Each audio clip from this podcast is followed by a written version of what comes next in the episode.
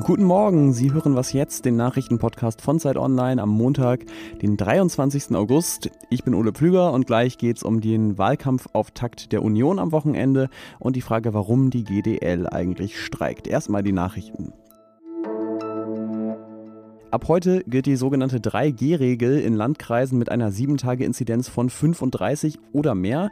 Die Regel haben Bund und Länder ja bei ihrem letzten Treffen zur Corona-Pandemie beschlossen und die 3Gs stehen natürlich für geimpft, genesen oder getestet. Das heißt also, wer zum Beispiel Innenräume von Gaststätten betreten will, zum Friseur, ins Fitnessstudio oder in ein Alten- oder Pflegeheim, der muss eins von diesen drei Kriterien erfüllen. Wer sich impfen lassen könnte, das aber nicht tut, der muss seine Tests außerdem ab dem 11. Oktober selbst bezahlen. In den USA hatte der Corona-Impfstoff von Pfizer und BioNTech bisher nur eine Notfallzulassung und das soll sich jetzt ändern. Die US-Arzneimittelbehörde FDA wird das Mittel voraussichtlich heute vollständig zulassen. Wie in Deutschland stockt in den USA die Impfkampagne und die Regierung hofft, dass die reguläre Zulassung mehr Menschen dazu bewegt, sich impfen zu lassen. Und sie ist auch die Voraussetzung dafür, eine mögliche Impfpflicht in Krankenhäusern und Bildungseinrichtungen einzuführen. Redaktionsschluss für diesen Podcast ist 5 Uhr.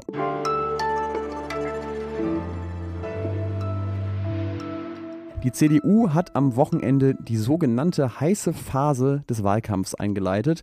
Und das ist offenbar auch bitter nötig, denn zuletzt lag die Union bei fast allen Umfrageinstituten nur noch bei 22 bis 23 Prozent und knapp dahinter kam schon die SPD. Und äh, zwar sagt Kanzlerkandidat Armin Laschet immer wieder gerne, dass nicht Stimmungen und Umfragen Wahlen entscheiden, sondern Wählerinnen und Wählern. Hier zum Beispiel nach der Wahl in Sachsen-Anhalt. Das sind trotzdem Zahlen, die müssen die Union nervös machen. Laschets persönliche Umfragewerte sind auch mies. Nur 16 Prozent wollen ihn als Kanzler. Aber vielleicht hilft ja so eine Veranstaltung wie am Samstag mit Reden von ihm, von Angela Merkel und auch von CSU-Chef Markus Söder, den ja viele für den besseren Kandidaten gehalten hätten.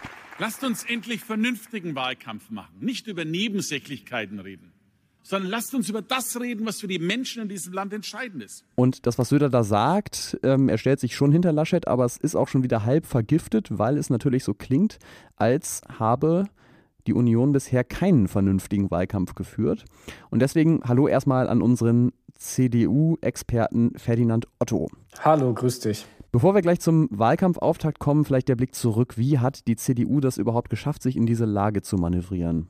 Tja, die Union spricht da öffentlich äh, nicht gern drüber. Also die Fehleranalyse findet, wenn überhaupt, gerade eher im Stillen statt wenn man das Fenster mal ein bisschen weiter aufzieht, dann merkt man ja, in den Umfragen ging es so richtig steil bergab, eigentlich so mit der dritten Corona-Welle, als so der Nimbus des Krisenweltmeisters bröckelt. Und seitdem hat sich die Union bestenfalls immer nur so um ein paar Prozentpünktchen erholt. Liegt mit Sicherheit auch am Kandidaten und seinem Auftritt. Er ist da doch sehr tapsig bislang in diesem Wahlkampf gewesen. Da waren wirklich ganz, ganz unglückliche Bilder im Flutgebiet und äh, kleine Aussagen, die dann aber auch schnell skandalisiert wurden. Das darf man auch nicht vergessen. Das hat erst Annalena Baerbock erfahren und das erfährt jetzt gerade auch Armin Laschet. Und es ist, glaube ich, kein Zufall, dass das jetzt aktuell die Stunde von Olaf Scholz ist, der einfach keine Angriffsflächen bietet.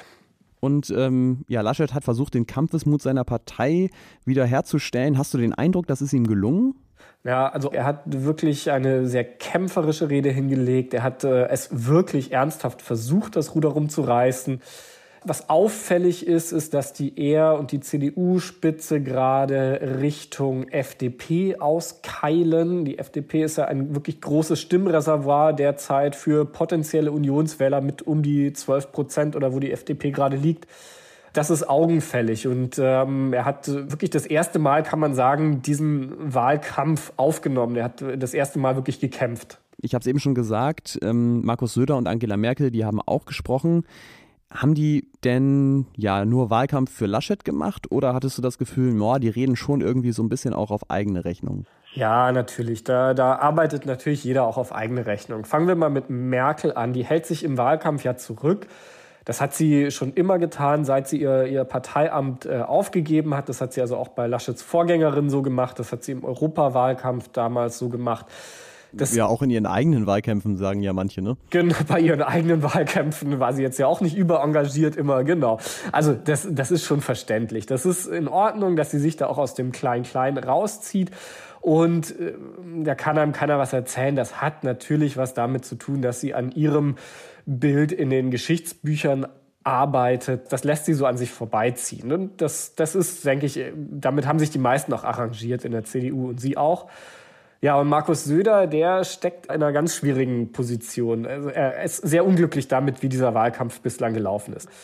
Er kann aber jetzt einerseits natürlich nicht illoyal werden, aber muss gleichzeitig genug äh, Distanz wahren zu dem ganzen Geschehen da auf dem Wahlkampfparkett, dass äh, wenn dieses Ding dann schief geht und dass er dann trotz allem genug Distanz hat und sagt, ich trage doch hier bitte keine Verantwortung, das war alles die Berliner, das war alles Laschets Schuld. Ja, also weiterhin eine spannende Konstellation in der Union bei CDU und CSU. Danke dir, Ferdinand Otto. Dankeschön.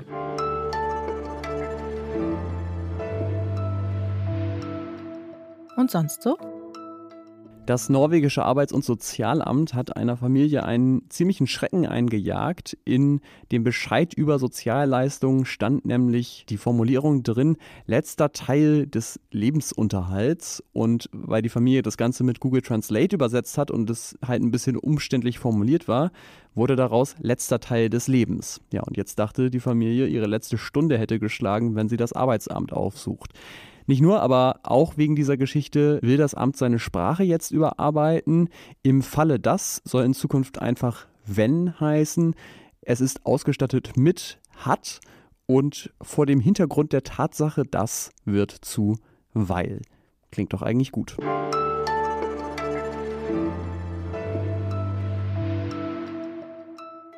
Von heute bis Mittwoch bestreiken die Lokführerinnen, die in der Gewerkschaft GDL organisiert sind, den Personenverkehr der Deutschen Bahn und sie wollen damit eine Gehaltssteigerung von 3,2 Prozent durchsetzen und außerdem weitere Dinge, die hier der Gewerkschaftschef Klaus Weselski fordert. Eine Corona-Prämie, Arbeitszeitverbesserung und vor allen Dingen den Schutz ihrer kleinen Betriebsrenten. Der Streik soll natürlich unangenehm sein für den Arbeitgeber, aber natürlich auch für Bahnkundinnen und Kunden. Und daran schieben sich beide Parteien jetzt gegenseitig die Schuld zu, dass diese Unbillen auf die Kunden zukommen. Ist die Bahn zu geizig oder die GDL zu gierig? Das bespreche ich jetzt mit meinem Kollegen Jurik Isa. Hallo. Hallo. Du hast ja einen Kommentar geschrieben auf Zeit Online, dass ähm, natürlich der Unmut verständlich ist, aber die Forderungen der Gewerkschaft schon auch nachvollziehbar und berechtigt. Warum? Also der letzte Streik liegt ja noch nicht weit entfernt und viele Menschen sind auf die Züge angewiesen, auf jeden Fall. Ich werde vermutlich auch eine Dienstreise umplanen müssen jetzt in den kommenden Tagen. Dazu kommt das Thema Corona. Man will sich nicht in enge Züge quetschen, die dann noch übrig bleiben.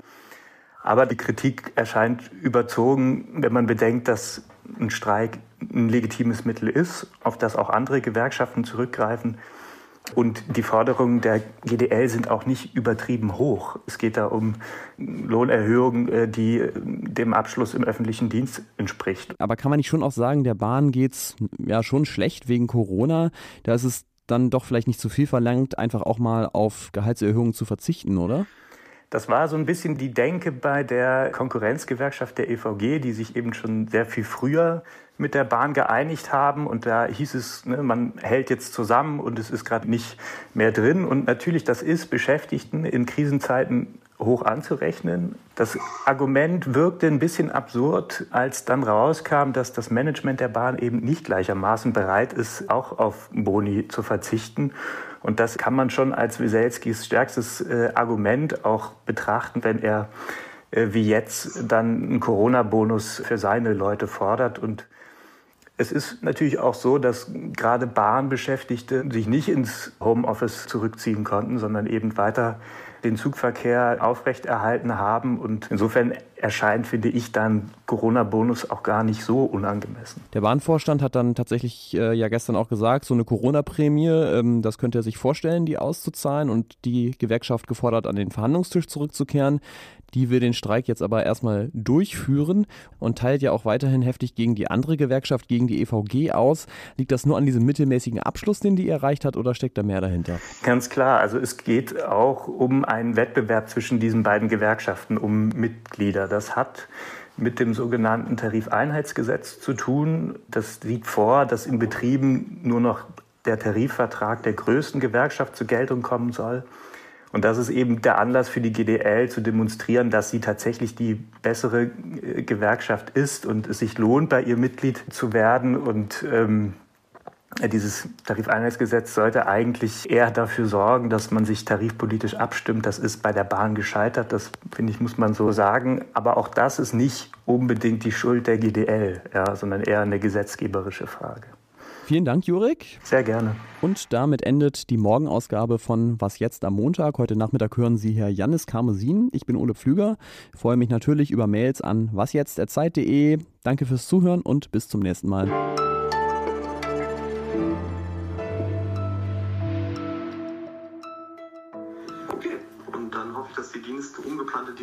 Funktioniert.